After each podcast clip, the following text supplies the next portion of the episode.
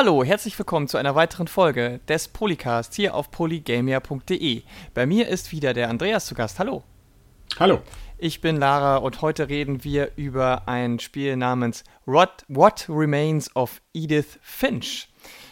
Ähm, Andreas, was ist denn das für ein Spiel und worum geht's denn da überhaupt?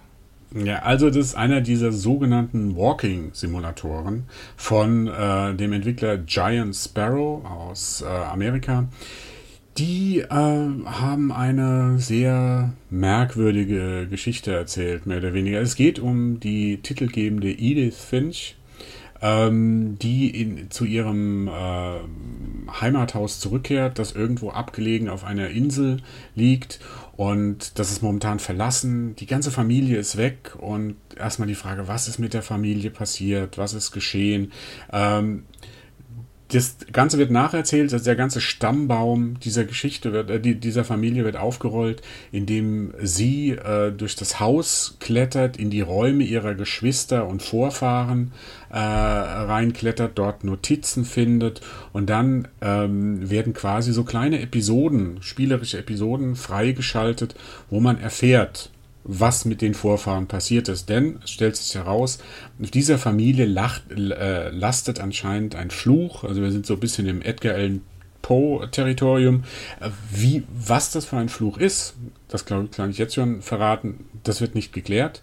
Ähm, es ist eine Familie, die von Schicksalsschlägen gebeutelt wird in jeder Altersklasse. Und wir als Spieler oder beziehungsweise als Edith Finch, die da zurückkehrt, ähm, erfahren das und ähm, am Ende gibt es noch einen kleinen Twist vielleicht. Wobei er ist eigentlich logisch. Also es ist ein Walking-Simulator. Er ist ähm, vergleichbar mit Spielen wie Gone Home, äh, The Vanishing of Ethan Carter und so weiter, Firewatch. Also wer da die Spiele gespielt hat, der weiß ungefähr, was auf ihn zukommt. Wenig Spiel, viel Story, viel Emotion. Mhm. Und auch äh, kurz in dem Sinne natürlich. ja, es ist kurz, also man hat es im Rund also ich sag mal, ich habe mir jetzt nicht so viel Zeit, äh, so habe jetzt nicht, da bin da nicht äh, durchgerusht. Ähm, sollte man auf keinen Fall machen. Man sollte sich die Zeit nehmen, wirklich jeden Hinweis, den es da gibt, äh, anzugucken. Ähm, ist auch übrigens ganz nett gemacht, wenn äh, da wird ständig begleitet mit einer Erzählerstimme, also von dieser Edith Finch.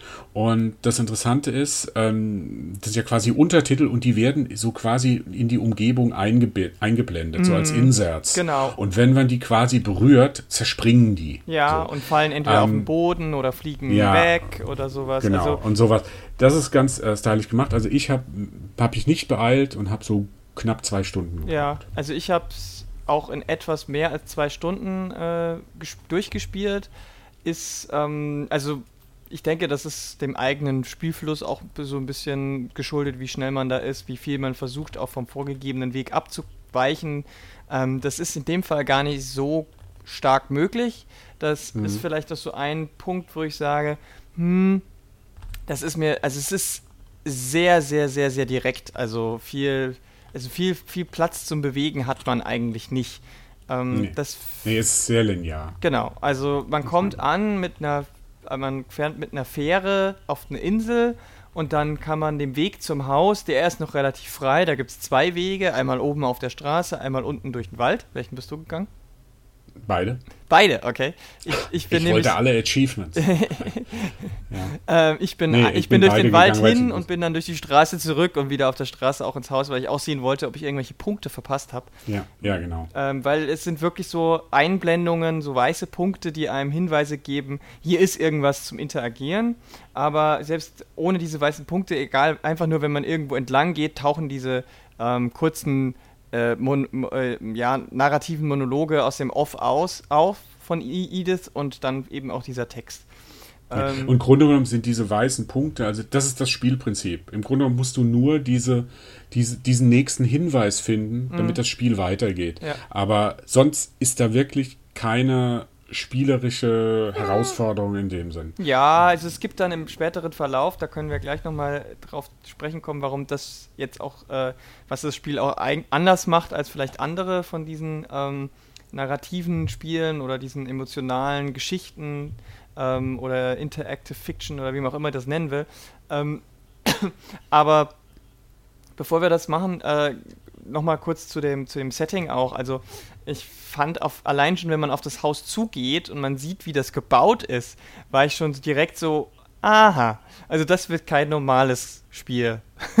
Weil hm, das nee. ist kein normales Haus, wie man vielleicht bei Her Story oder, oder sonst irgendwie, äh, bei, bei ähm, Gone Home. Gone Home. Äh, es ist kein normales Haus, sondern es ist äh, wie, wie so aus so einer ja, so Märchenerzählung. Also du hast eine Grundstruktur von einem Haus, aber dann ist, sind, ist von außen sind schon ganz viele Anbauten und so ähm, dran, die das sehr obskur wirken lassen. Und innen drin ist die Architektur ja auch eher seltsam. Ne? Also man geht ja nicht einfach mhm. von Raum zu Raum, denn die, die Zimmer sind alle ähm, äh, versiegelt und verschlossen, aber mhm. es öffnen sich ja dann auf eine gewisse Art und Weise Wege. Ja, jetzt, also die Entwickler machen das relativ clever, indem sie so dieses, die, so eine ich sag mal, so eine bedrohliche, geheimnisvolle Atmosphäre schaffen. Also du bist von Anfang an äh, geht's los, wo du wirklich fragst, was ist hier passiert, warum ist das so, warum sieht das so aus. Du läufst zum Beispiel auf das Haus zu und dann liegen auf dem Boden so Zettel rum. Da, ja, zuerst guckst du nicht drauf, aber dann guckst du doch mal genau drauf und da steht da drauf, äh, vermisst, hm. Milton Finch. Ja, das stellt sich daraus, das ist ein, ein, Bruder von ihr, der verschwunden ist. Mhm. Warum und wieso, weiß man nicht. Dann sieht man so, sind es auch so die Details, die so ein bisschen, dann läufst du ja auf das Haus zu und dann siehst du rechts so die Trümmer eines eines Holzdrachens, mm. eines riesigen, also ein, also riesig jetzt übertrieben, nicht so kein Godzilla, aber äh, schon sehr groß, aber ein großer Holzdrachen. Da fragst du, was ist das? Was was hat das hier zu suchen? Du kommst in das Haus rein und dann alles alles, alles, es steht alles noch so rum, als wäre das quasi gerade von heute auf morgen genau. gerade erst verlassen worden, beziehungsweise es wäre alles ähm, hau, hau ruck werden die Leute aus, der, also die, ja. die letzten Bewohner aus dem Panisch Haus raus, hätten das stehen, stehen lassen. Die ähm, Türen sind verriegelt, das erfährt man relativ schnell, warum und wieso. Das hängt mit diesem Bruder zusammen, der vermisst wird. Seit das nämlich passiert ist, hat die Mutter die ganzen Türen versiegelt. Mhm. Ja, und, ähm, und du musst dir halt hm? Ja, und die Hauptperson war auch nicht äh, in allen Räumen jemals drin. Genau, also da gibt es halt die Räume noch von der was noch, Urgroßmutter Mutter oder was oder Tante, die 1947 gestorben ist. Mhm. Das ist die eine der ersten Episoden, die du da hast. Ähm, und das Ziel ist halt wirklich, wie komme ich in die Räume rein? Mhm. Wenn du in dem Raum, das sind dann so Geheimgänge, die aufgehen, wo du vielleicht, wo du wirklich nur einen Schalter betätigen musst und so weiter. Ähm, und äh, wenn du dann drin bist, da, drin bist, dann suchst du nach den Hinweisen, findest das, erzählst das und dann, dann lässt, hat dieses Spiel aber im Vergleich zu diesen anderen Walking-Simulaten, wenn ich jetzt mal direkt zu Gone Home hm. gehe, weil ich finde, gerade mit Gone Home hat, hat das Spiel viel gemeinsam. Du kommst als äh, Frau wieder zurück. Jahre später. In dein, in dein Heimathaus und dann, was ist passiert und so weiter. Inhaltlich ganz anders, mhm. ja, aber ähm, das vom Ablauf und von der Stimmung hat mich das sehr ja, äh, an äh, Gone Home erinnert. Auf jeden ja, Fall. Also mehr als an Vanish, The Vanishing of Ethan Carter oder und so weiter. Ja. Und ähm, sobald du dann diese, diese Geheimgänge gefunden hast, dann geht es wie an der Schnur gezogen, geht es wirklich weiter. Ja. Mhm, aber diese Geheimgänge und dieses Haus, das äh, hat mich schon sehr an so, es hatte so was bisschen Tim Burton-artiges, weißt, weil diese Gänge sind ja auch sehr eng und klein und ähm, Edith sagt ja dann auch, das war, wäre alles einfacher, wenn sie noch elf wäre und anscheinend ist sie es ja mhm. nicht mehr. Also ja, es stellt sich nachher noch raus, dass es aus einem anderen Grund ja. noch schwierig für sie ist. Ja, ja, aber das wollen wir jetzt hier nicht das verraten. Das verraten wir nicht. Nee. Das brauchen, brauchen wir auch nicht, weil, weil das würde aufs das, Ende. Ja, das ist ähm, auch nicht relevant, aber ich fand, fand einfach auch dieses, dieses, das hat, irgendwie hat mich das so auch nostalgisch abgeholt, weil man als Kind selber, wenn man solche Märchenfilme und sowas gesehen hat von, von äh, äh, Häusern, Herrenhäusern oder irgendwelchen auch äh, äh verlassenen Häusern mit Geheimgängen, ähm, hat mich das so dran, als hätte man selber auch mal gerne in so einem Haus gewohnt und, oder da würde das selber auch irgendwie gerne als Kind herausfinden. Deswegen mhm. hat das mich sofort abgeholt mit diesen Geheimgängen. Ähm, das fand mhm. ich ähm, sehr, sehr, sehr cool und clever gemacht und war auch nicht übertrieben oder unglaubwürdig, wie, wie die das gemacht haben. Es ist auch nicht das komplette Spiel, immer einen neuen Geheimgang zu finden. Ähm, das ist eher nur der Anfang. Ja, was, was halt auch, ähm, was ich sehr originell fand, wie sie die Episoden umgesetzt haben. Also es ist jetzt nicht einfach so, man darf sich das nicht so vorstellen, man findet da eine Notiz und dann steht was drauf, sowas wie Bioshock-mäßig, weißt du, oder so. Ein Audiolog. Was weiß ich. So ein Audiolog, irgendwas. Nein, überhaupt nicht. Gerade gleich am Anfang ist es so, ähm, du wachst auf, als diese, ich habe es vorhin erwähnt, diese ähm, Vorfahrin, äh, so ein kleines Kind und die verwandelt sich auf einmal in eine Katze und springt auf einen Baum, um einen Vogel zu jagen. Dann verwandelt sie sich in eine Eule und jagt Hasen. Dann verwandelt sie sich in einen Hai und am Ende verwandelt sie sich in ein Monster. Ja? ja. Ähm, und das, das ist ganz originell. Nachher die beste Episode rein von Originalität fand ich ja aber die, ähm, in dieser Familie gibt es auch einen, ähm, einen Ex-Kinderfilmstar. ja, ja, ja. Ja, und äh, dieser Ex-Kinderfilmstar ist durch einen Horrorfilm berühmt geworden. Und wie erzählt man das jetzt? Sie findet einen Comic, ja, in dem quasi die Lebens, also diese Episode dieser Vorfahrin erzählt wird. Und dann kommt es nämlich zu einer äh, wie soll man sagen, zu einer Reminiszenz an Halloween. Ja. An den Film von John Carpenter mit der Musik, wie sie durch ein Geil. Haus läuft und dann ein, äh, plötzlich, äh, ist da ein Killer in diesem Haus? Also, und so weiter, ja. Und dieses Comic wird halt, ist halt so ein Tales of the Crypt, ne? Das erzählt der genau, Jack O'Lantern und ist halt von ja. Panel zu Panel. Und das meinte ich vorhin, als, es, als du sagtest, es gibt da kein Gameplay im klassischen Sinne. Ja, da gibt es eins, ja. Es sind mhm. dann schon so ein paar Gameplay Play-Elemente drin und das unterscheidet es, finde ich, halt auch von den anderen Walking-Simulatoren, wo man ja wirklich nur Dinge findet und maximal noch hm. Gegenstand A mit, Gegen mit Gegenstand B kombinieren muss. Äh, ähm, aber hier ist es ja schon so, dass du dann teilweise doch wieder ähm, Gameplay-Elemente, aber wie das umgesetzt ist, also wie gesagt, in diesem Comic fängst du dann an, äh, die Figuren im Comic in den Panels zu steuern. Ähm, mhm. Und das ist dann auch eine, die Comic-Grafik. Also normalerweise ist es ja so ein die Haupt, die ganze Geschichte wird First Person erzählt im, im, im, in, in, in einer sauber gerenderten 3D-Grafik. Aber wenn Ganz du dann so, genau und wenn du in das Comic reingehst, bist du dann plötzlich in dieser Comic-Grafik und durch Cell Shading. Genau. Das, ja. Und äh, was ich auch, also ich fand auch das äh, gleich die erste mit dem, was du meintest mit der Katze und dann diese Tiere und so weiter. Da bist du ja dann auch First Person und das hat ja dann auch so Gameplay-Elemente, weil erst musst du bei der Katze von äh, hinterherhupfen über den Baum und über die über die äh, über das Haus außen hochklettern und wenn du dich in die Eule verwandelst, musst du dann Hasen jagen das hat auch durchaus ein bisschen was Herausforderndes, auch wenn es äh, sehr hilft. Mm. Also es ist jetzt nicht ja. tricky, aber ähm, es läuft jetzt auch nicht an, an, der Schnur. Also du musst schon. Also du musst schon ein bisschen was tun. Genau. Ja. Und dann äh, ähm, fand ich es super ulkig, dass du dich im in den Hai verwandelst, obwohl du ja noch draußen bist. Das heißt, du musst dann per Tastendruck dich als Hai erstmal zum Wasser hinwabbeln. Das war nicht hm. wirklich, wirklich witzig. Ja, ja. Und, ähm, aber so zum Beispiel habe ich da jetzt nicht so ganz verstanden, was jetzt weil, also was jetzt dann am Ende wirklich passiert ist. Ja gut, das lässt es ja alles offen. Weil, und jetzt kommen wir jetzt zu einem Part, das klang jetzt alles so verspielt, lustig, witzig, hast du gesagt, ulkig. Das ist ja das Spiel eigentlich überhaupt nicht. Nee, wie du Weil, schon gesagt hast, die Stimmung ist ja eher ein bisschen creepy. Ja, ja. und äh, ich würde, also das Spiel geht definitiv um Tod. Weil wenn du diese Episoden da mhm. äh, erlebst, dann geht es in, ich sag mal, in den fast allen, bis vielleicht auf die letzte Episode, geht es darum, die letzten Momente dieser Vorfahren zu erleben, mhm. kurz vor ihrem Tod. Ja. ja. Es ist, und da macht, äh, und da ist zum Beispiel dieses, diese Molly, die sagt ja, also dieses, diese Vorfahrin, die sich da in die verschiedenen Tiere verwandelt, die sagt ja, sagt ja am Ende, ah, also ich glaube, unter meinem Bett ist immer noch das Monster mhm. und es wird mich fressen. Ähm, da weiß man nicht, was es ist, ja. Mhm. Also, äh, ist es eine Krankheit und so? Und das lässt, das lässt meistens lässt es, lässt es auch offen. Und die, da sind wir wieder bei dem Punkt, diese Geheimnisse. Also wenn du das Spiel, Spiel gespielt hast, weißt du noch lange nicht alles, was mit dieser Familie hm. passiert ist. Wie die Einzelnen gestorben sind. Du kannst es bei manchen denken. Da ist ein Junge, der von einer Schaukel fällt, sag ich mal. Da ist eine Episode mit einem kleinen Baby hm. drin. Da ist ähm, die Episode auch Selbstmord wird thematisiert hm. bei dem Ganzen. Also der, ja. wir haben ja, du hast ja schon gesagt, es geht Krankheit um genau, es geht um einen Fluch und natürlich ist der Fluch jetzt nicht, dass man irgendwie super gut drauf wird durch den Fluch, sondern ja. der Fluch ist halt, dass die Leute alle irgendwie unter, unter bestimmten Umständen sterben. Also es gibt keinen, der unter mehr oder weniger normalen Umständen einfach an Altersschwäche stirbt.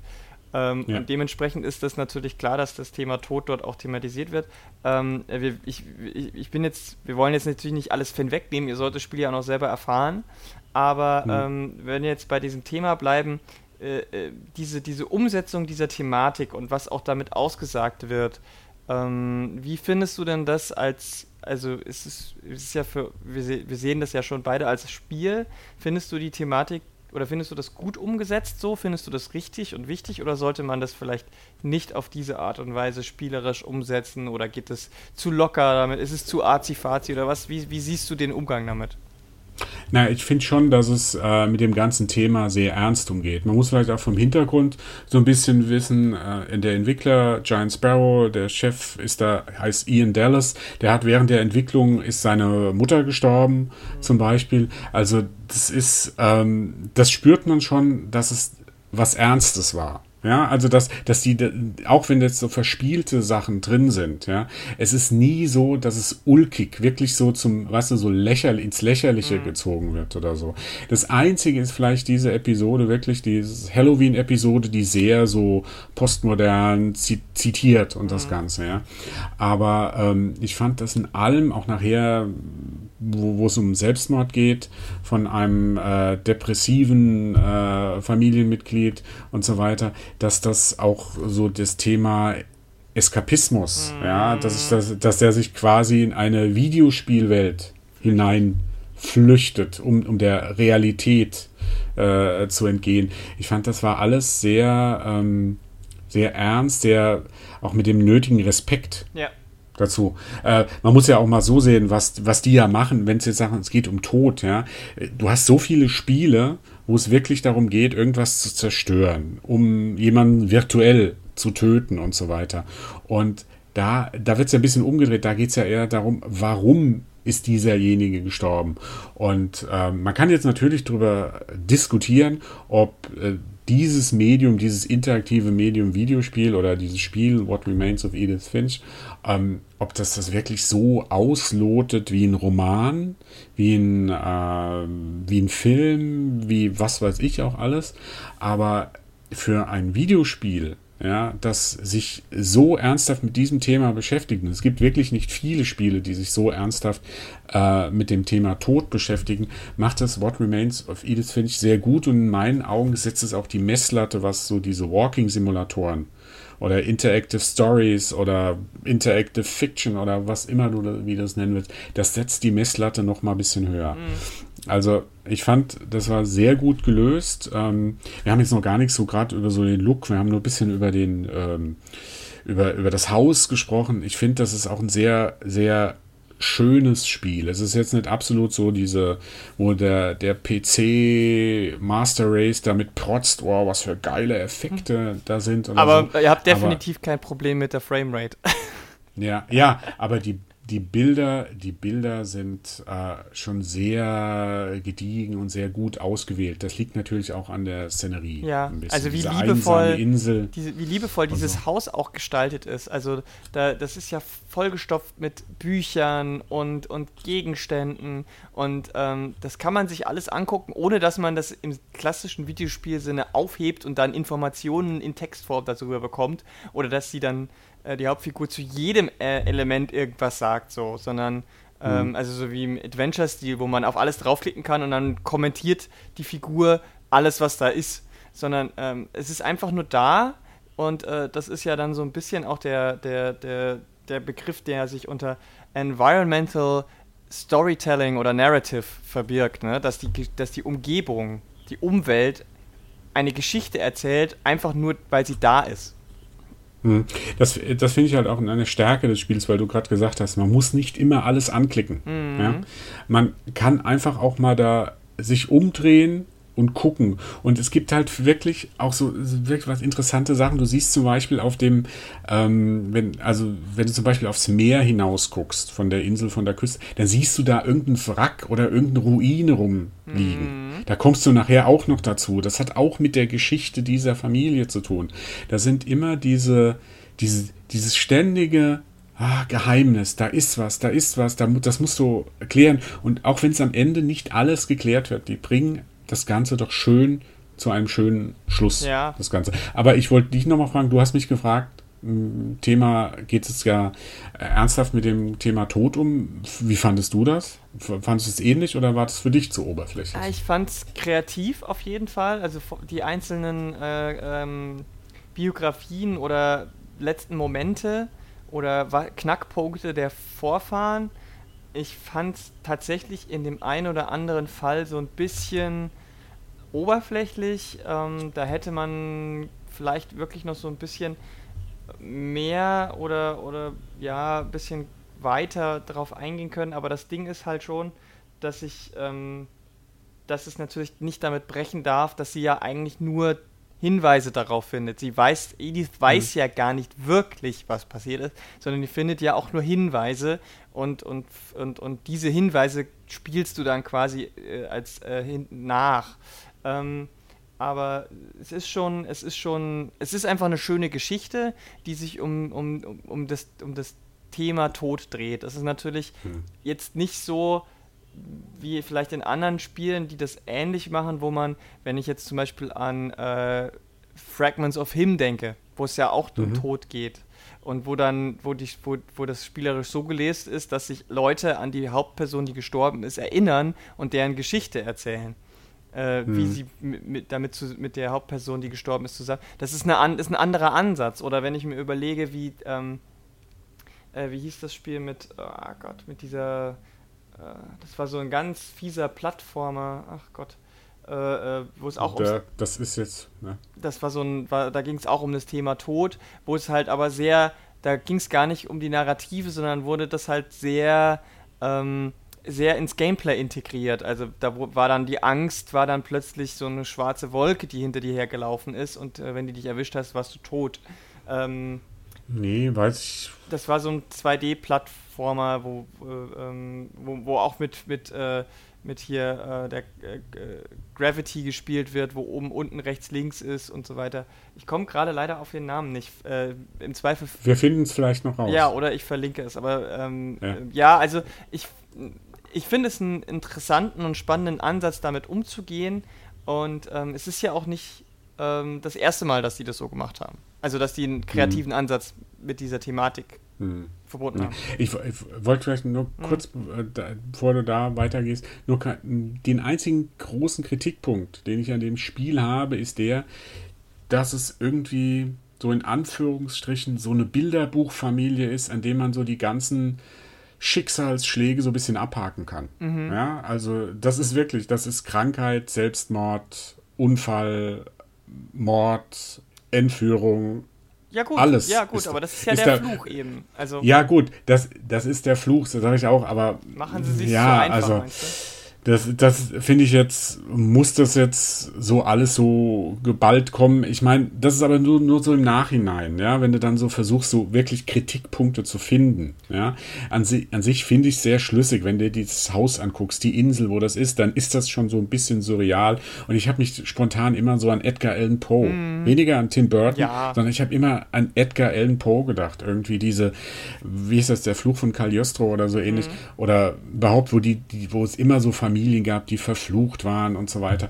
Ähm, das hat mich eher so dran erinnert, aber ähm, das fand ich vielleicht ein bisschen zu viel und man könnte jetzt auch noch sagen, naja, du hast jetzt diese einzelnen Episoden, warum haben sie da nicht mehr Spiel reingepackt? Ja, also ein bisschen mehr Geschicklichkeitsprüfung, ja. Das hätte dann aber wieder von der Geschichte abgelenkt und dann hättest du das Problem gehabt, weil du ja am Anfang gefragt hast, ähm, gehen die ernsthaft mit dem Thema Tod rum, dann hätte das, das Ganze ein bisschen bagatellisiert. Mhm. Ja, und das machen sie halt nicht und ähm, die bringen das in meinen Augen sehr schlüssig zum Ende. Ja, ich finde halt durch diese, durch diese sehr knackige, kurze Spielzeit ähm, ist es, Entschuldigung, atmosphärisch auch sehr dicht. Also wenn man das jetzt auf vier, fünf Stunden aufgeblasen hätte, dann mhm. hätte es vielleicht auch nicht mehr so von der Stimmung gewirkt, weil man dann halt irgendwie wahrscheinlich irgendwann gemerkt hätte, okay, jetzt habe ich es kapiert oder ähm, jetzt, man muss dann auch eine Pause machen. Also ähm, ich finde es ganz wichtig, dass man das Spiel am Stück durchspielt. Man kann zwar, es gibt, es, ja. gibt Save-Punkte nach jeder, nach, jeder nach jeder Story, die man freigeschaltet hat, kann man theoretisch pausieren und später weitermachen, aber das Beste ist halt wirklich, man nimmt sich mal zwei Stunden an einem Sonntag, wo man nichts anderes vorhat, wenn man, wo man jetzt auch nicht unbedingt viel äh, im Kopf hat, äh, Zeit und spielt es am Stück durch, finde ich. Mhm. Ja, ähm, jetzt sehen das natürlich nicht alle so. Mhm.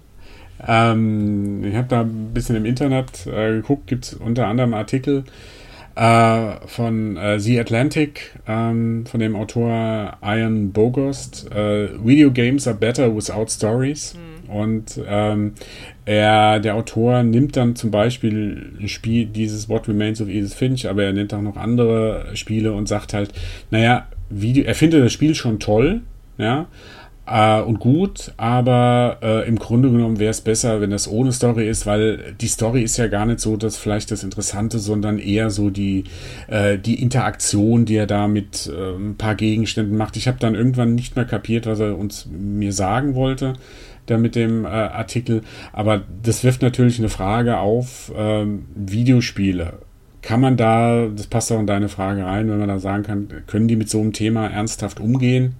Tot oder sollen sie es lieber sein lassen? Sollen sie nicht lieber einfach nur Doom und so weiter spielen? Ähm, ich gehe da schon so ein bisschen mit, indem ich halt sage, dass Videospiele momentan wirklich noch nicht so weit sind, dass sie mit Literatur äh, oder Filmen äh, mithalten können. Also kaum ein Spiel. Ähm, aber ähm, ich finde schon, wie er das da so ein bisschen generalisiert, ähm, geht das ein bisschen zu weit. Ja, also ich habe den Artikel auch gelesen und äh, mir, mir, fiel es auch schwer, seinem Gedanken zu folgen, denn er stellt dann manchmal so Thesen in den Raum und liefert aber dann null Argumente und geht dann in eine völlig andere Richtung.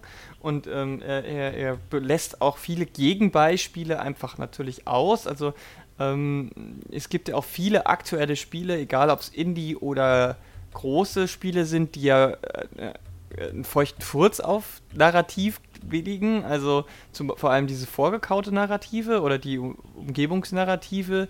Ähm, wenn man sich solche Spiele wie, wie, weiß ich nicht, Dark Souls-Reihe anguckt, die haben irgendwo eine Geschichte, aber die wird ja nie wirklich direkt irgendwie im Spiel erzählt. Es gibt keine Quests, es gibt keine, in dem Sinne, es gibt keine Leute, keine Zwischensequenzen, die dir irgendwas erklären, keine, keine, kein Plot, sondern das ist ja alles irgendwie im Hintergrund und äh, im Vordergrund steht da tatsächlich das Gameplay, nämlich halt diese, die, die, in dieser Welt zu überleben, diese paar komischen Aufgaben zu erfüllen, um zum nächsten großen Boss zu kommen, bis man am letzten großen Boss ist und den gelegt hat und dann ist das Spiel halt auch vorbei, ohne dass es irgendwie eine große Auflösung gibt oder so.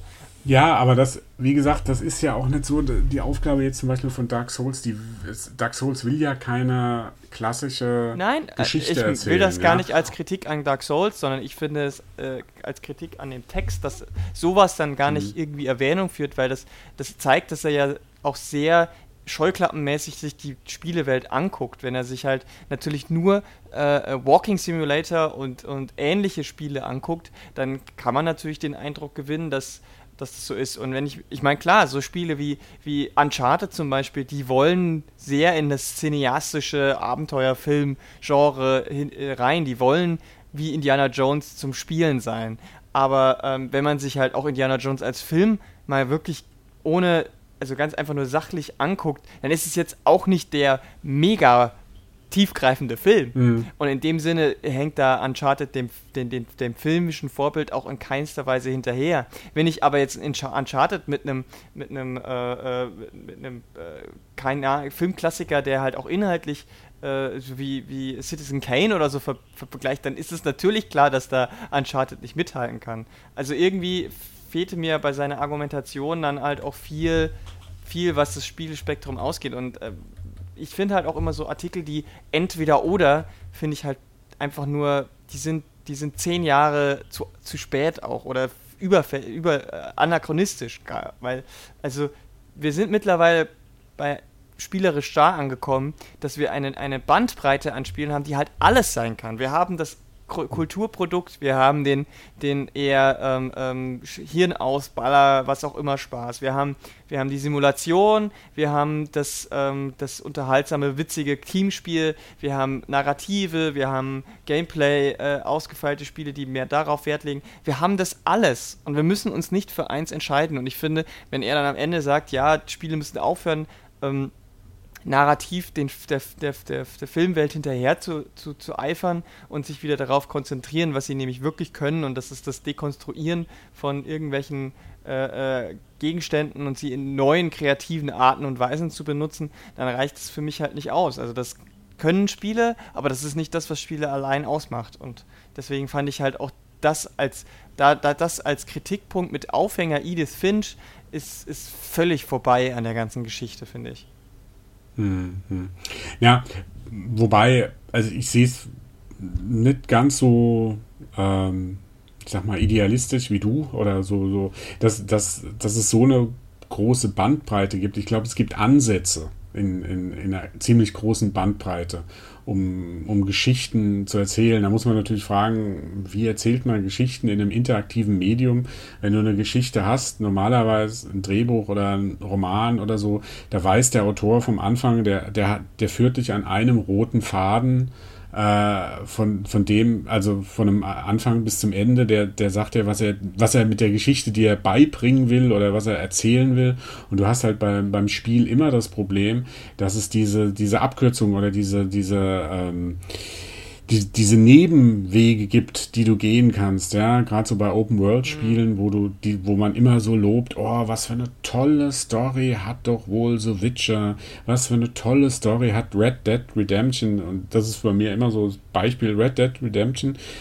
Das hat gute Momente, das, Momente, das hat ein tolles Ende, aber als Story funktioniert es halt bei mir überhaupt nicht, ja, weil er ja eigentlich unter Zeitdruck steht äh, in Red Dead Redemption und er hat dann immer noch Zeit, einer alten Oma über die Straße zu helfen oder so. Ja, ja, das ist dann wieder die, das, das, mangelnde das, Risiko, dass Leute bei solchen AAA-Spielen sich nicht trauen, dieses Zeitdruck dann auch spielerisch einzubauen. Also es gibt ja, ja ein paar Spiele, die das haben.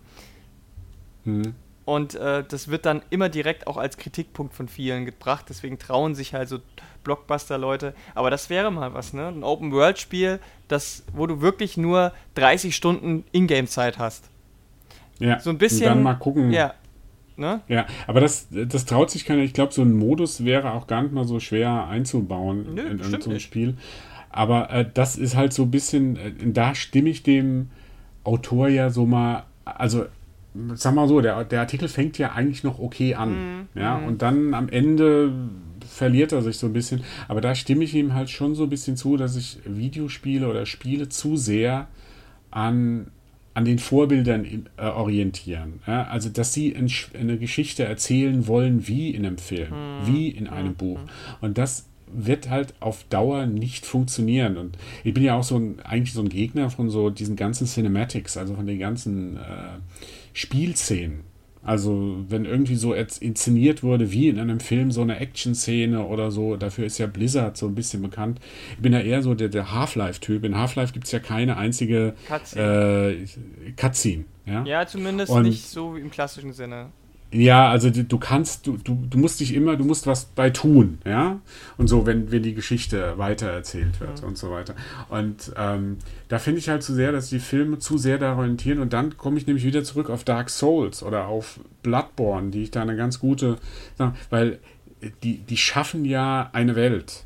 Ja, also das ist eine sehr kohärente, zusammenhängende Welt, ja, die wunderbar passt, die mir an vielen Ecken und Enden so, so irgendwas gibt, wo ich, wo ich, wo ich sagen würde, wo ich drin leben möchte, mhm. ja, aber wo meine Figur, ja, da äh, sich drin bewegen kann und also gerade bei Bloodborne oder so, da gibt es ja auch so Sachen, wenn du bestimmte Dinge zu einer bestimmten Zeit machst, äh, schaltest du quasi so eine Mini-Story oder so, so ein kleines Schicksal frei. Du kannst da einen Männchen retten, den du nachher in einem Kloster triffst, der aber eine Fehde hat mit einem anderen Männchen, den du auch noch retten kannst und irgendwann bringt der eine den anderen um. Mhm.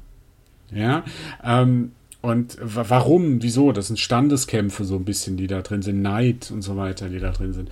Und äh, da geht es halt darum, ob es wirklich darum geht, ob du in, einer in, einer, in, einem Videospiel, in so einem, also ob das jetzt Bloodborne oder irgendein anderes ist, ob du da wirklich eine klassische Story von Anfang bis zum Ende erzählen musst, also wie man es so kennt, mit einem klassischen Plot, Plotpoint, mit den Figuren, mit, den, mit der Entwicklung und so weiter.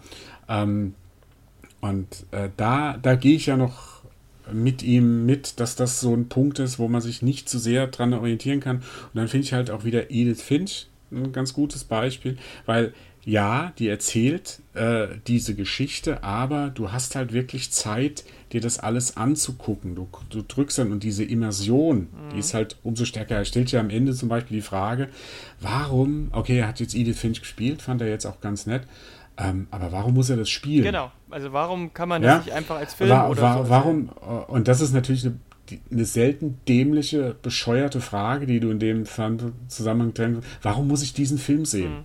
Mhm. Ja. Warum muss ich dieses Buch lesen? Es gibt immer, das kannst du zu jedem, warum muss ich dieses Lied hören? Prinzipiell ja? kannst du jede Geschichte in jedem Medium erzählen. Die, ja, warum muss ich dieses Bild mhm. malen? Ja, und äh, das ist, das ist kein Argument. In dem Fall beim Videospiel in Edith Finch ist es halt so, diese Immersion. Es ist was anderes, wenn ich diese Story mhm. ja, von Edith Finch, ja, wenn ich die in einem Film gesehen hätte, ja, dann wäre, würde das nicht so sehr auf mich mehr wirken, als wenn ich jetzt wirklich da durchlaufe, mich mit äh, wirklich überall hingucken kann, über alles, äh, ähm, also durch die Gegend, diese, diese Welt richtig erfahren. Das ist ja das, was nachher auch diese, was bei Virtual Reality so dieser große Punkt ist, ja, diese Welt wirklich erfahren, wirklich eintauchen in diese Welt, ähm, dass sie wirklich Teil von mir wird oder von meinem Erlebnis. Und das ist eine ganz andere äh, Art und Weise, eine Geschichte oder irgendwas wahrzunehmen, wenn du so fühlst, klingt so ein bisschen altbacken, aber wenn du so fühlst, als ob du in dieser Welt drin wärst. Ja, als wenn du nur das, also wenn du beim, äh, wenn du bei, da hast du ja immer noch die Leinwand im Kino, im Buch hast, wenn du ein Buch liest, hast du das Buch vor dir. Nee, in What, uh, What Remains of Edith Finch und so weiter, ist so, du bist in dieser Welt drin. Ja. Und das macht halt einen großen Unterschied ja, aus. Genau. Und deswegen ist diese, diese, diese Frage, die da stellt, die ist einfach vollkommen absurd. Hm. Also, natürlich kannst du auch in anderen Medien ähnliche Emotionen hervorrufen, aber es wirkt, es, es, es macht, wirkt auf manche Menschen einfach auch anders. Also ganz, ganz passendes Beispiel ist, ist, vor kurzem ist ein Film rausgekommen, der heißt in Deutschland äh, Sieben Minuten nach Mitternacht. Ähm, ja, When a Monster okay. Calls.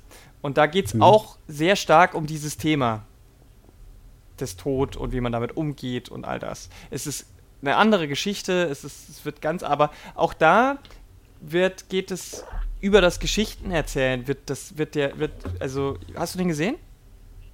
Äh, ich weiß, ich habe nicht gesehen, ich kenne aber, ich kenne die Hand. Ja, gut, aber das reicht nicht.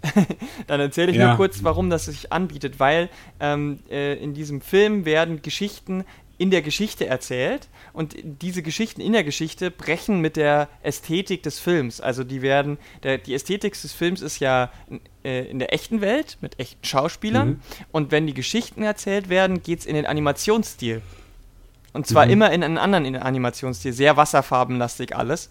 Ähm, und deswegen ist, dies, ist die Parallele da sehr ähnlich, weil du ja auch in Edith Finch dann plötzlich in andere Perspektiven gehst, in andere Darstellungsformen, wie wir schon gesagt haben.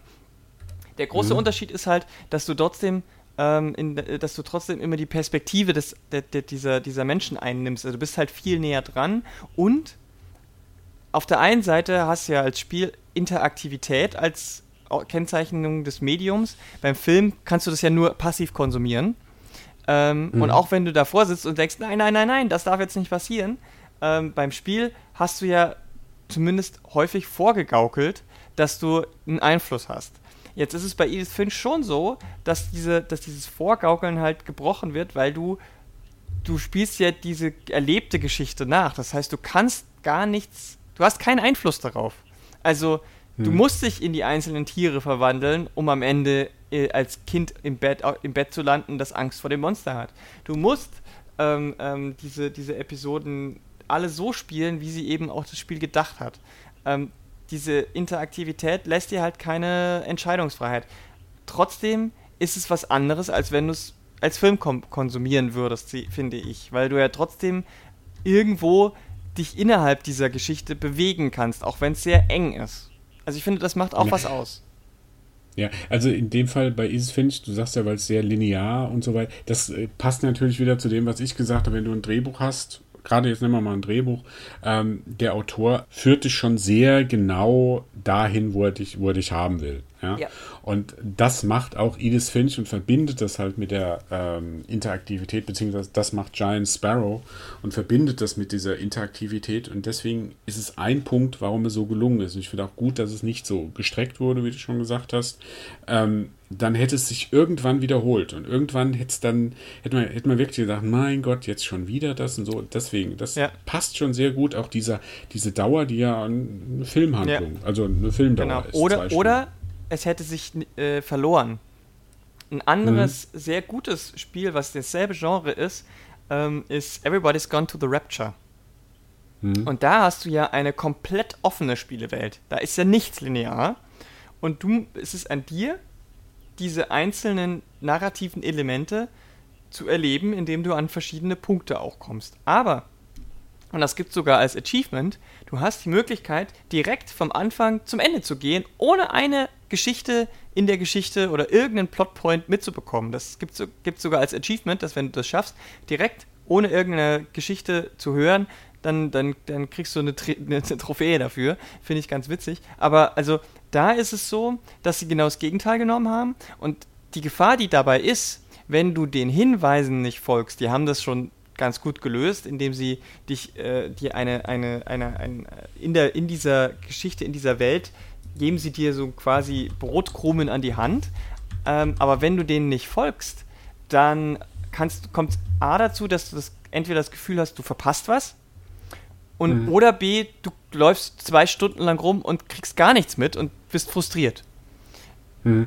Das erinnert mich ein bisschen an ein etwas älteres Indie-Spiel. Ich weiß nicht, ob du das kennst, von The, das heißt The Path, The Path also der ja. Weg, ja, von uh, Tale of Tales wo es ja auch so ähnlich läuft. Du läufst durch den Wald, ja, und du kannst jetzt einfach so durch den Wald laufen oder du gehst mal äh, von dem oder du weichst von dem Hauptweg ab und dann beginnt er, ehrlich gesagt erst das Spiel, mhm. ja. Und ähm, auch, also das ist da auch schon. Ja, sehr, sehr früher Vertreter von, von diesem sehr, sehr. Ich, ich mag solche Spiele. Ich mag solche Narrativen. Ich bin halt, ne, bin Fangirl von, von Geschichten. Ich mag Geschichten. Äh, äh, man könnte platt sagen, ich liebe Geschichten, ich hasse Gameplay. mhm. ähm, da können wir, da können wir dann im äh, demnächst kommenden Prey-Podcast gerne auch nochmal drüber reden. Ähm, und äh, deswegen ist, ich mag solche Spiele, deswegen kenne ich, habe ich auch viele gespielt und ich, äh, es gibt viele, viele, viele, viele, viele, die äh, super sind und ganz wenige, wo ich sage, es funktioniert nicht oder es hat nicht so gezündet. Es gab dieses eine mhm. Spiel, ähm, jetzt komme ich schon wieder auf den Namen nicht, da hast du so ein Kind gespielt. So ein kleines, kleines Kind und du hast immer auf deinen Teddy, bist auf deinen Teddy getroffen. Das bist dann auch in sehr abgefahrene Sp Spielewelten eingetaucht und so weiter. Ähm, komme ich jetzt auch nicht drauf. Das andere Spiel äh, äh, ist mir übrigens eingefallen, das heißt In Between. Ähm, ah ja. Ja, okay. Ja, aber das, das, oh Mann, ey, mein Namensgedächtnis. Egal, auf jeden Fall äh, die meisten Spiele, die, die, die, das, die es dazu gibt, die machen das großartig. Und ähm, das muss man auch erstmal schaffen, weil bei weitem nicht jeder Shooter ist großartig, bei weitem nicht jedes Jump'n'Run ist großartig. Ähm, aber das, äh, es ist, glaube ich, macht auch viel aus, dass die richtigen Leute da sitzen. Und ich glaube, Giant Sparrow, ähm, was die bisher so gemacht haben, die haben ja noch nicht viel gemacht, sind da, haben da ein Händchen dafür, habe ich das Gefühl. Hm. Wir haben vorher die Unfinished Swan gemacht, was ich dann auch wieder interessant finde, wenn man so sagt, ähm, dieses Spiel, in, in, anderen Videospielen geht es, dass du irgendwas töten musst und jetzt geht es in What Remains of Edith Finch darum, äh, was bleibt eigentlich übrig von den Toten. Das haben sie ja, sowas ähnliches haben sie ja auch mit The Unfinished Swan gemacht, indem sie eine Shooter-Mechanik genommen haben. Also du, äh, du, ich weiß gar nicht, konntest du das auch mit normalen Controller spielen oder nur mit dem Move. Ich habe es mit normalen Controller gespielt. Ja, also auf jeden Fall, es war aber auch für Move gedacht, ja, dass, dass man wirklich äh, die Gegend quasi mit einer Paint, Paint Gun äh, vollsprüht und dadurch erst diese Welt erschafft, Ja, alles durch die man weiß läuft. Ja.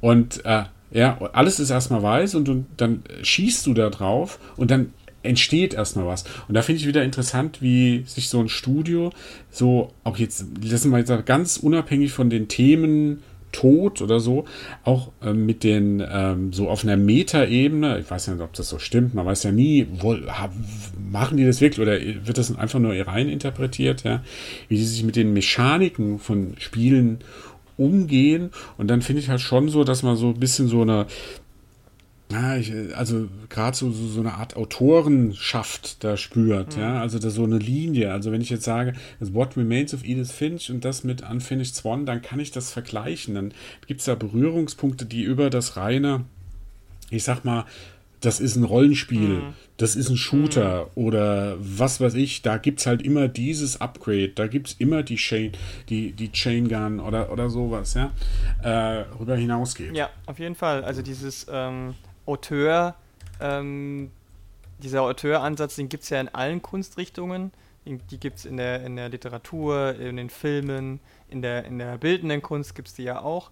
Und ähm, ich finde es nur, also es, ich finde es nur bestätigend für mich, dass es sowas halt auch in den, im Games-Bereich gibt. Und Giant Sparrow scheint, was, es haben, sie haben jetzt zwei Spiele gemacht und die sind beide äh, auf vielen Ebenen schon sehr ähnlich, ohne dass man sagen kann, es ist wie jetzt zum Beispiel BioWare, die eigentlich auch, die ja auch immer ähnliche Spiele machen, aber da würde ich halt nicht sagen, BioWare macht Auteurspiele.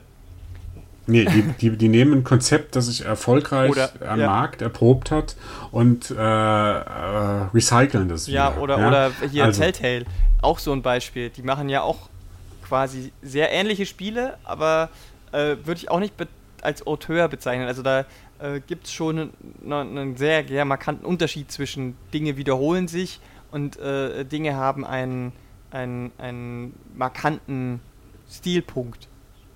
Ja, das sind also das wiederkehrende Motive und äh, Themen sich widerspiegeln oder so, wie man herangeht und so. Bei, äh, bei Telltale ist es halt so, ich meine, ich mag schon die Spiele, nicht alle, aber ähm, die, die sind gut geschrieben, die sind gut gesprochen in der Regel.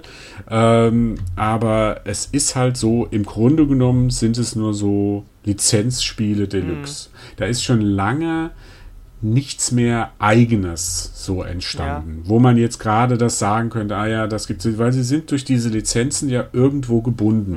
Ja? Sie können aus Walking Dead keine Sitcom machen. Ja? Oder sie können aus Guardians of the Galaxy kein Zombie Slasher machen. Ja? Sie, die haben diese Möglichkeit nicht, weil sie nur Lizenzen machen.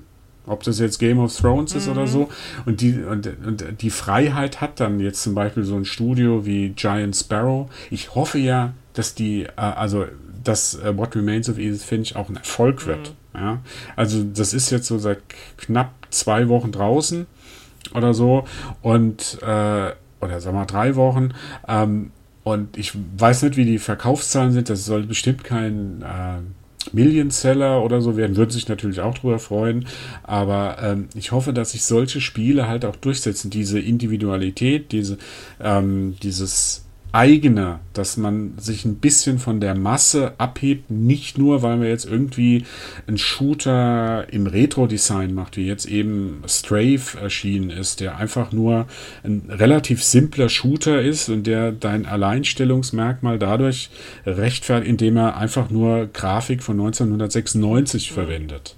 Ja, ähm, weil da gibt es auch andere Alternativen, ja. Aber ähm, dass man wirklich so eine, so eine Individual Individualität entwickelt, die dieser Branche, diesen Spielebranchen ja abgeht. Da kannst du zwar sagen, BioWare, hast du ja gesagt, BioWare macht immer so Spiele. Kannst du im Grunde genommen auch zu äh, Treyarch sagen, äh, die Call of Duty Spiele machen. Oder, oder zu DICE, die Battlefield, die machen ja auch, die haben ja auch wiederkehrende Motive, ja. Aber, aber das sind alles in dieser ewig gleichen Spielmechanik, die sich einem Außenstehenden, diese, äh, die Änderungen, die es da von einer Generation zur nächsten gibt, die sich einem Außenstehenden gar nicht erschließen, den du nur kennst, wenn du wirklich in dem Spiel drin bist und dann halt irgendwie dieser Perk ein bisschen anders ist als der andere oder so weiter. Ähm, aber dass man so eine Punkt hat wie bei Giant Sparrow, die einen eigenen Weg gehen, die sich aber dennoch ihren Idealen oder ihren, äh, ihren Themen treu bleiben ohne auf die äh, drauf zu gehen, dass sie jetzt irgendwie ein, äh, äh ein Konzept mhm. haben, das funktioniert hat. Sie hätten ja jetzt auch wieder mit Move irgendwas machen können. Mhm. Ja.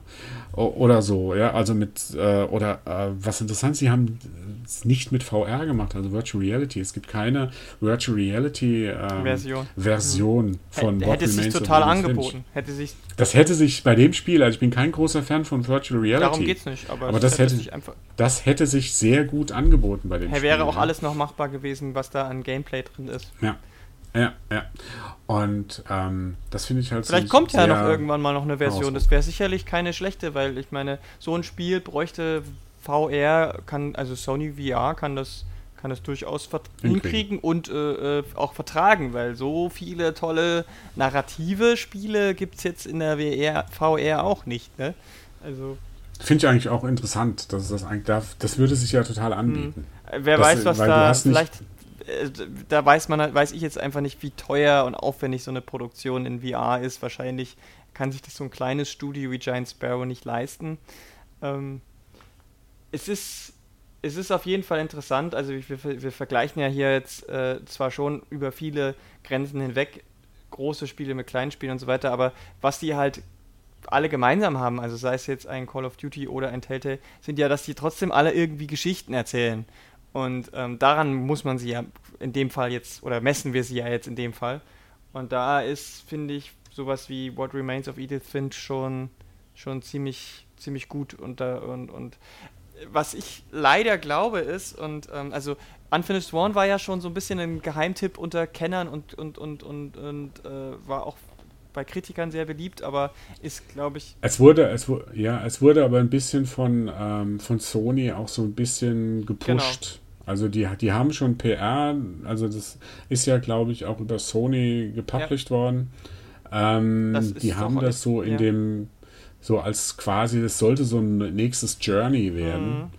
Ist es jetzt nicht ganz so geworden, aber das Spiel hatte schon seine, äh, seine Aufmerksamkeit, die, die es vielleicht, wenn Sony nicht da gewesen wäre, nicht bekommen hätte. Man muss dazu sagen, ich habe mal mit ein paar Indie-Entwicklern gesprochen, die haben alle gesagt, also habe ich gewundert, warum habt ihr das Spiel jetzt nicht Microsoft oder so und haben die gesagt, ja, ganz klar, äh, Sony ist viel eher daran interessiert oder war es mhm. zumindest daran interessiert, solche ähm, dieses Medium eher dieses Experiment, dieses Indie, dieses ähm, die, diesen Indie-Gedanken da auch zu zeigen. Mhm. Das ist natürlich auch irgendwie nur so als äh, Posterboy-Image, weißt du, also dass Sony sagt, ja, wir haben jetzt zwar auch Uncharted, wir haben das und das, aber wir haben halt auch The Unfinished Swan, ja, ist auch PR irgendwo. Mhm.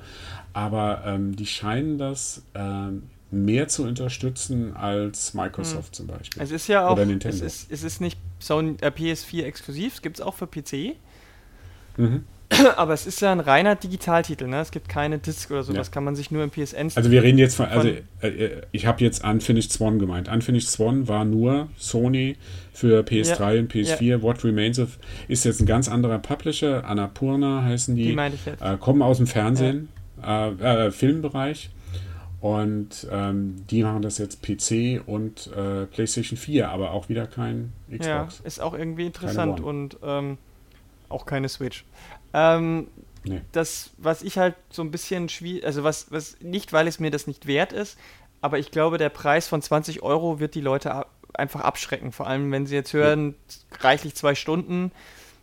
Da sind wir wieder bei einem ganz anderen grundsätzlichen Problem, wie viel sind Leute bereit für sowas auszugeben.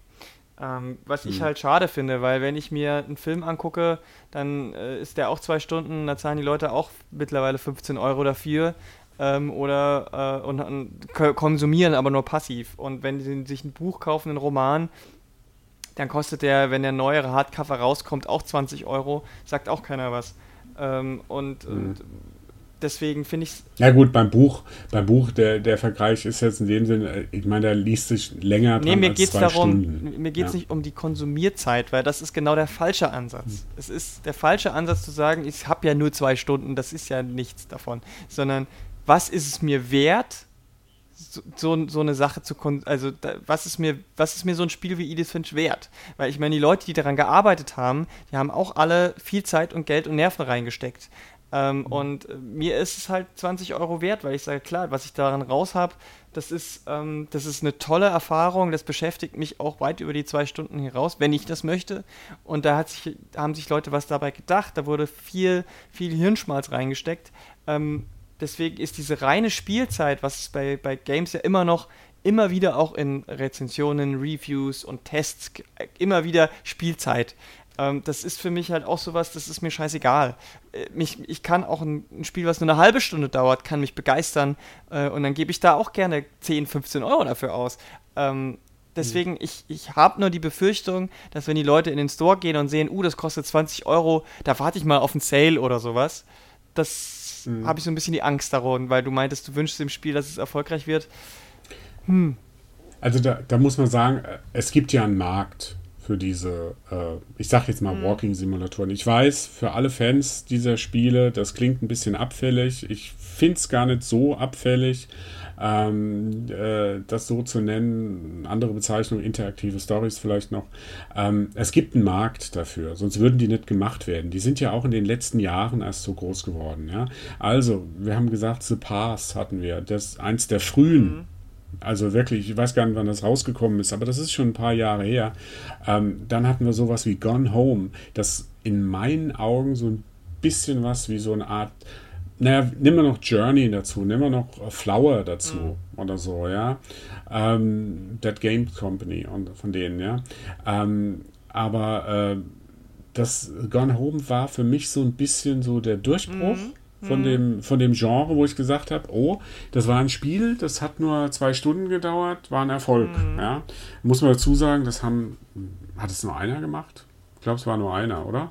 Ähm, Home ist, ist der, eine Einzelentwicklung, ja. Ja, genau. Gone Home ist eine Einzelentwicklung, ähm, wo das, glaube ich, 10 Euro oder sowas drumherum gekostet hat. Ja? Also ich glaube, wenn du, wenn du, wenn du jemanden hast, der dieses, dieses Genre mag, so wie du, mhm ja. Äh, du bist nicht, bestimmt nicht die Einzige. Hm, nee, das, ist, ja? das weiß ich auch. Ja. Ähm, die, die dann so ein Spiel kauft, ja, dann, äh, dann denke ich, wird das auch verkauft werden. Das ist immer die Frage, ähm, da sind wir trotzdem wieder bei dem Wirtschaftlichen. Wenn du jetzt als Studio mhm. und äh, Giant Sparrow ist nicht dieses Ein-Mann-Studio, die haben so 10, 15 Leute mhm. bestimmt, ja, die an dem Spiel gearbeitet haben. Ähm, das musst du irgendwie finanzieren und dann ist, weiß ich nicht, wie viel das Spiel gekostet hat von der Entwicklung. Es war ein paar Jahre in der Entwicklung. Ja, dieses, die Firma hat zwei Spiele gemacht, Unfinished One und jetzt What Remains of Edith Finch. Mit beiden Spielen wirst du nicht zum Porsche-Fahrer nee, als äh, CEO oder als, als Mitarbeiter. Ja. Wie die das kalkuliert haben, sie gehen mit 20 Euro, kostet das Spiel. Das ist ich finde, es ist die oberste Grenze. Ja? Jetzt kann man jetzt natürlich diskutieren, ähm, was du oder was so ein Spiel wert ist, wie man das bewertet, so, ob das jetzt 20 Euro, 30, 40, 50 oder was auch ist. Aber man muss halt auch mal gucken, wie es so im Markt aussieht. Mhm. Ja? Und wenn ich jetzt sehe, Gone Home hat kostet so 10, 15 Euro. Vanishing of Ethan Karte, die, die kosten alle so in dem Bereich, zwischen 10 und 20 Euro. Dann äh, kann ich nicht über den Preis drüber gehen. Nee, drüber ja? auf jeden Fall. Dann ist, nee. dann ist das die Grenze, aber es ist alles noch so in dem Rahmen drin. Wenn das Spiel jetzt so 30, 40 Euro gekostet hätte, hätte ich gesagt, ja, ja, dann wird's hm. nichts. Ja? Aber ich glaube, für so einen kleinen Markt, da sind bestimmt wenn du, erscheint ja auch auf, auf Konsole, dann könnten da schon so sechsstellige Verkaufszahlen drin mhm. sein. Ja. Äh, weil auch die Kritik ist ja nicht, nicht nur wir, die das Spiel loben. Ja. Das Spiel, ich habe keine einzige schlechte Kritik zu, zu dem Spiel mhm. gelesen. Ja. Ähm, und so weiter, ja, dass die, äh, dass dann, dass es dann doch sich lohnt, dass es auch über die Kritik, weil ich glaube, dass die Kundschaft oder das Puppet. Es klingt jetzt alles so, wenn man über so ein Spiel redet, aber dann doch wieder so bei, bei Marketing oder bei Wirtschaftsfloskeln äh, ist, ja. die, die Kundschaft, die achtet schon drauf, äh, ob das eine gute Kritik bekommt. Mhm. Ja? Das sind vielleicht auch die Leute, die äh, einen längeren Artikel darüber lesen. Das sind auch die Leute, die sich so einen Podcast wie hier äh, äh anhören, wo wir jetzt fast wieder eine Stunde äh, drüber geredet haben, die sich die Zeit nehmen, die sich genau das rauspicken wollen, die ein bisschen selektieren, die jetzt nicht unbedingt das das kaufen. Ähm, was dem Spiel natürlich auch noch zugute kommt, es ist ja nicht so dieses übliche Hit-Driven-Spiel. Das muss ja nicht in den Top Ten irgendwo sein. Das reicht ja in, nach der, in den ersten zwei mhm. Wochen. Bei dem Spiel reicht es ja, wenn es sich auf, eine, auf einen längeren Zeitraum äh, verkauft. Mhm dass es sich vielleicht noch in einem halben Jahr, dass da immer noch so viele Leute kaufen, wie es vielleicht jetzt, vielleicht nicht so viel wie bei Call of Duty, aber dass da immer noch Leute sind. Deswegen habe ich da auch ein bisschen Hoffnung. Ich hoffe nur auch, dass Giant Sparrow das auch wirklich einkalkuliert mhm. hat.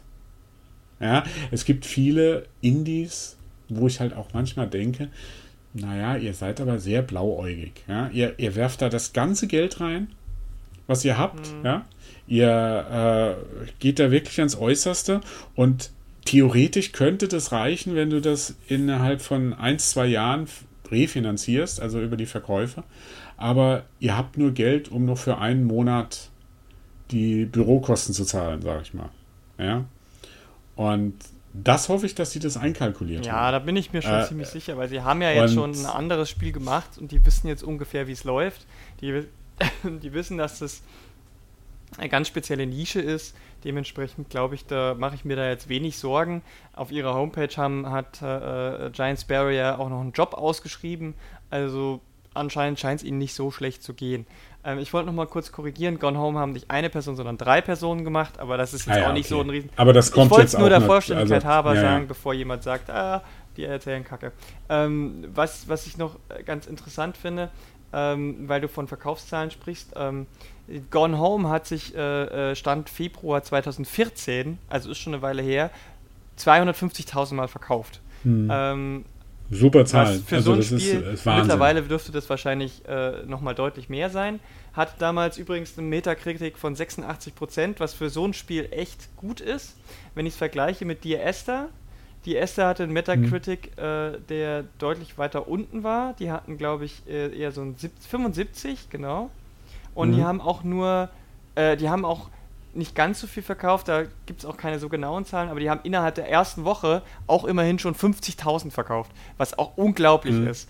Ähm, Everyone's ja. Gone to the Rapture ähm, hatte auch eine, eine, höhere 70er, so eine 78er, da kenne ich jetzt die Verkaufszahlen nicht. Also so, so schlecht ist, scheinen solche Spiele generell nicht anzukommen.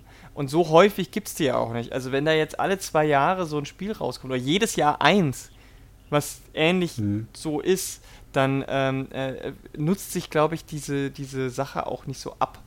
Ähm, wenn da jetzt ja. jedes, jede da, Woche da, so ein Spiel rauskommen würde, wäre es wahrscheinlich ein bisschen schwieriger. Ja. Wobei, also wir sind da schon, also wie, weil wir gesagt haben, es gibt einen Markt und ähm, ich habe halt so das Gefühl, in den letzten Jahren, so seit Gone Home, ist, hat es deutlich zugenommen dass, dass diese Spiele kommen. Natürlich muss man sagen, die waren alle vorher schon in der Entwicklung. Ja, die sind jetzt nicht, äh, oh, die haben gesehen Gone Home und dann haben, oh, komm, wir machen auch noch mal sowas.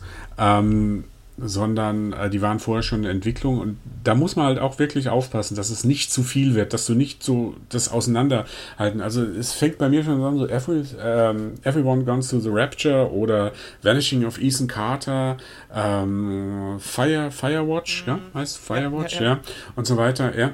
Ähm, also irgendwo, wo unterscheiden die sich? Was sind die was Besonderes? Ja, What Remains of Edith Finch? Ist ja ein, allein schon der Titel. Mhm. What Remains of Edith Finch. Da, da schlägt ja jeder äh, äh Anzugträger in der Marketingabteilung von Microsoft oder Electronic Arts Hände die über Hände über den Kopf zusammen. Äh, äh, ja, das ist, also das, das geht ja aber gar genau nicht. das ja. ist ja das die ist eine Frage. Ja, aber genau die Frage ist ja, wird ja in dem Spiel auf eine sehr interessante Art und Weise durchdekliniert.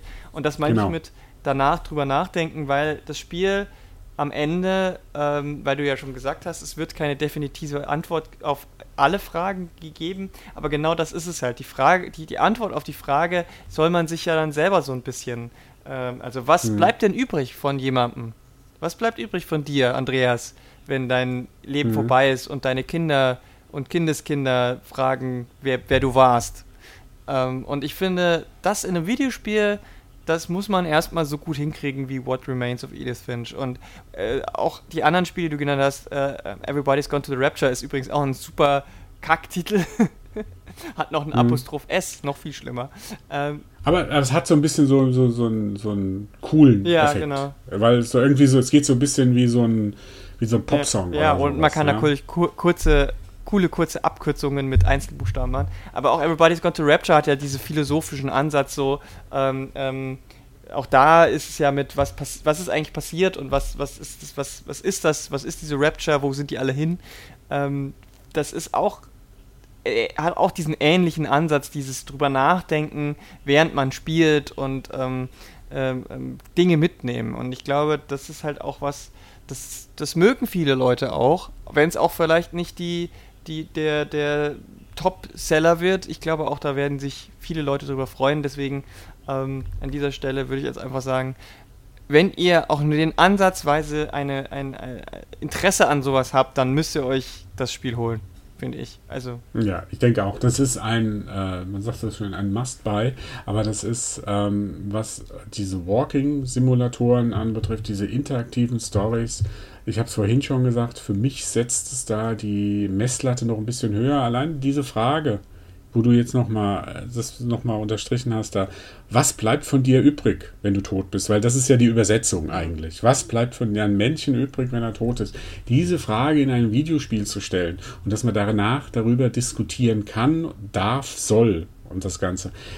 Das halte ich schon für eine große Leistung, auch ein, äh, für, also überhaupt für ein Kunstmedium ist das eine ganz essentielle Frage, diese, also Dinge, äh, Fragen über das, über den Men das Menschsein zu stellen, ja, was es bedeutet, was wir sind, was wir machen wollen, was von uns übrig geblieben ist.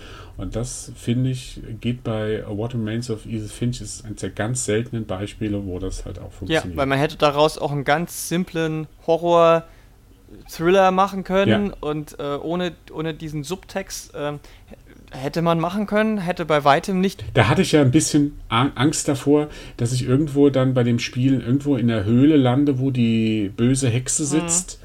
Die meine Familie ver, verflucht hat, weil ich der mal das Essen weggenommen habe ja. oder so. Also da hatte ich echt so ein bisschen Schiss, dass das irgendwann kommt. Aber nee, also das, das ist auf jeden Fall, man, glaube ja, wirklich sagen. Ist, so, es wird sowas wird es nicht rein. Es spielt mit dem Übernatürlichen, es spielt mit Horrorelementen und so weiter.